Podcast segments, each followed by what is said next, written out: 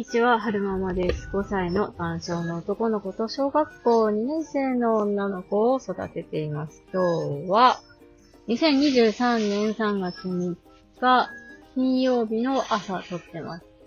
な、祭りですか。お皆様飾れてないんです。今日早く、今日、今日、午後からはるくんの園で、えー、担当者会議があって、担当者会議って障害育児してない方にしてみたら、なんじゃそりゃっていう話だと思うんですよね。私もなんじゃそりゃだったんですけど、まあ、えー、私、親である私と、あと、相談員さんと、保育園側と、あと今行ってる自発療育の担当の先生と、えー、全員で話し合って、なんかするんでしょうね。初めてなので、何をするのか全然わかんないんですけど、きっと小学校に向けてこういうところを伸ばしていきましょうよとか、そういったようなその釣り合わせみたいなことをするんじゃないのかなとは思うんですけれども、初めてのことなので、えー、終わったらまたレポートしたいなって思います。で、今日はその話じゃなくて、あのー、ワーママハルさんのまたプレミアムボイシーの話なんですけれども、あの、プレミアムの話なので、で、内容は触れないようにしたいなと思うんですけれども、残暑の、この、うんと、なんだろう。なんだっけ。抗体、なんだっけ。残暑の、抗体あれ、名前をワードを忘れてしまった。なんか、まあ、男性の子は、えー、割と早い段階、40代、50代ぐらいで、えー、認知症みたいな、早期交代だったかな。交代現象が起こるよ、みたいな話があって、それとちょっと似たようなお話だなと思って聞いてたんですよね。プレミアム会員さんじゃなくても、タイトルだけはわかると思うんですけれども、確かタイトルは、人様の老後のその後、みたいな、そんな感じの話だったかと思うんですけれども、あのー、以前、どうした？ハークお尻かゆいの？なんか、うん、何の回だったかな。確か、えー、親泣き後問題かなんかの話で、えー、話の講話の中で聞いた話なんですけれども、えー、男症の子は、往々にして知的障害があったりするから、えー、将来的には一人で住むっていうよりは、うんとグループホームとかに入って、えー、なんだろう、助けてもらいながらみんなと一緒に共同生活するっていうのが、一般的な流れになってくるとは思うんだけれども、あのー、男性の子っていうのは、急な感情、うんと、環境の変化についていけないことが多いと。だから、うんと、割と小学校に上がった時とかも、急に環境がガラッと変わるから、ちょっとこう、学校行きたくないみたいな感じになっちゃったりとかもするし、あとその、なんだろうな。いざ、えー、親が先に亡くなりました。で、えー、グループホームに入れたいですってなった時に、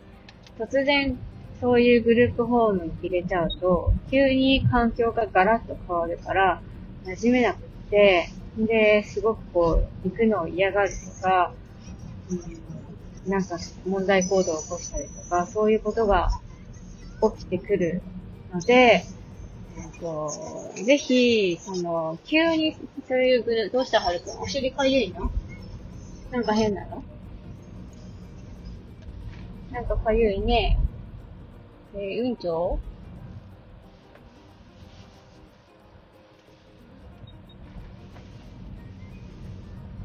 そうそうそう、うんと、急にね、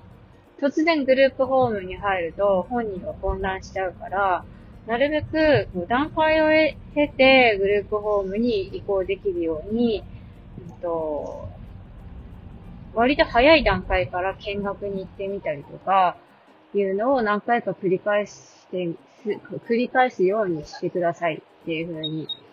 おっしゃってましたね。で、グループホームも、なんだったっけな、なんかその、短期入所みたいなのが可能な施設もあったりするから、急に入れるんじゃなくて、時々、あのー、週末だけとか、週末だけじゃなくて、平日のどことどこだけとか、時々そこに泊まってみるとか、そういう、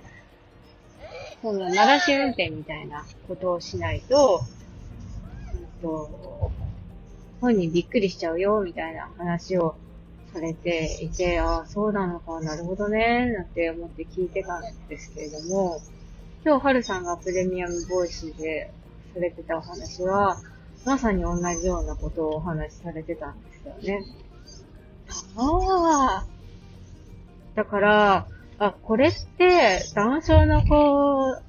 だけじゃないんだ。普通の健常のご老人でも起こることなんだっていうふうに思ったんですよね。男性特有じゃないのかって。そういうなんか老人ホームってお試し入居とかないんですかねなんか、ねえ、高いお金払って入居したのに、そこの環境に馴染めないってすごくもったいなくないですだったらね、お試し入居みたいなの感じで時々習ってみたいな。ちょっとお金払ってちょっと泊まってみるとか、そういうのがないと、やっぱ、ね、本人が体験で入居してみて慣れなかったら、そこに行く意味ないじゃないですか。そう、ちょっとその老人ホームの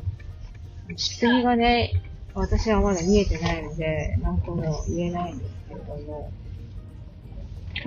まあ、そういう男性の方のそのグループホームだけじゃなくて、そういう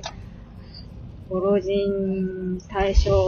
の老人ホームも、そういったその体験入居みたいな感じの取り組みが必要になってくるんだろうなっていうのを感じました。ね、今日のはるさんの配信を聞いていて、内容が気になる方はぜひぜひ、あの、はるさんのボイシーのプレミアム会員になられて聞いてみてください。月々800、ウェブから加入すると月々800、あ、また嵐の車だ。ねえ昨日もあったね。そう、さあ、はるさんのプレミアムボイシーは月々確か800円で、えー、聞けるはずなので、なんか、アプリから加入すると、うんと、アップルさんとか、Google さんにちょっと手数料払わないといけないから、少しね、割高になるらしいんですけれども、ウェブから、えー、加入すると、ボイシーだけに入るので、800円で済むらしいんですよね。ぜひ気になった方は、えー、聞いてみてください。えー、最後までお聴きくださいましてありがとうございました。それでは、また。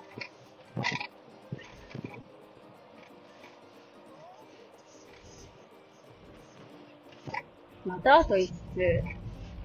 まだまだ。止まれないので、もうちょっとお話ししたいなって思うんですけれど。昨日のお昼もね、あこお尻かゆいね。回階段ね、どうした？なんか変なことになってるのかな？そう、昨日のお昼も職場のスタッフさん同士でそういう、あの、親のね、介護について話題に上がったんですよ。ある、なんか、義理のお母さんがボケたらどうするか問題？面倒見れる？みたいな話。で、ある方はもう、その、ボケたら施設に入れてくれって言ってるから入れるつもりだとか言ってらっしゃいましたし、で、はどまさんはどう？って言われたから、いや、絶対無理ですっていう話をして、で、うちのババちゃんも、あの、ボケたら施設に入れてくれとは言ってるけれども、その空きがあるかですよねっていう話になったんですよね。あの、うちのおばあちゃんは、の最後は、あの、ボケちゃって、うん、亡くなったんですけれども、あの、おじいちゃんが亡くなる前から少しずつ地方が入ってきてて、おじいちゃんが亡くなった後から、亡くなるちょっと前ぐらいから、すごい地方が進んできたってたんですよね。で、うんと、お父さん、おじさん家族がおばあちゃん引き取って、えー、生活してたんですけれども、えー、そういう老人ホームに入れなくても空きがないと。で結局、おばあちゃんが施設に帰れるので、1年か2年ぐらいかかったんじゃないのかな。その間も結構大変だったみたいなんですよね。急に、その今まで住んでた家じゃないお家に行ったもんだから、それこそ、ねえ、まあ、自分の息子のお家だけど、そんなしょっちゅうしょっちゅうおばあちゃんそこの家に行ってたわけじゃないし、しかもその、一回ね、立て直してるから、余計に勝手がわからないわけですよ、おばあちゃんにとっては。で、徘徊もするし、で、トイレじゃないところで排泄しちゃったりとか、それはそれはね、大変だったみたいなんですよ、おばさんも。そう。だから、ね え。い、あの時、あれから、おばあさんが亡くなってからはもう何年経つんだろう ?5、6年ぐらい経つのかな？そうね。姉ちゃんが、ちょっと立ち歩きできるぐらいだから、1歳ちょっと過ぎぐらいの時に亡くなったから、姉ちゃん今年8歳になるから、そうね、5、6年ぐらい経ってるんじゃないかなと思うんですけど、だから今とね、その時とだと環境が違ってるとは思うんですけれども、その当時はその、まあ、まず、その老人ホームに空きがない。だから入居までにすごく時間がかかるってことで、えー、おばさんがすごく苦労されてたんですね。てなことで、信号で止まれたので、おしまいにしたいなと思います。最後までお聴きくださいましてありがとうございました。それでは、また。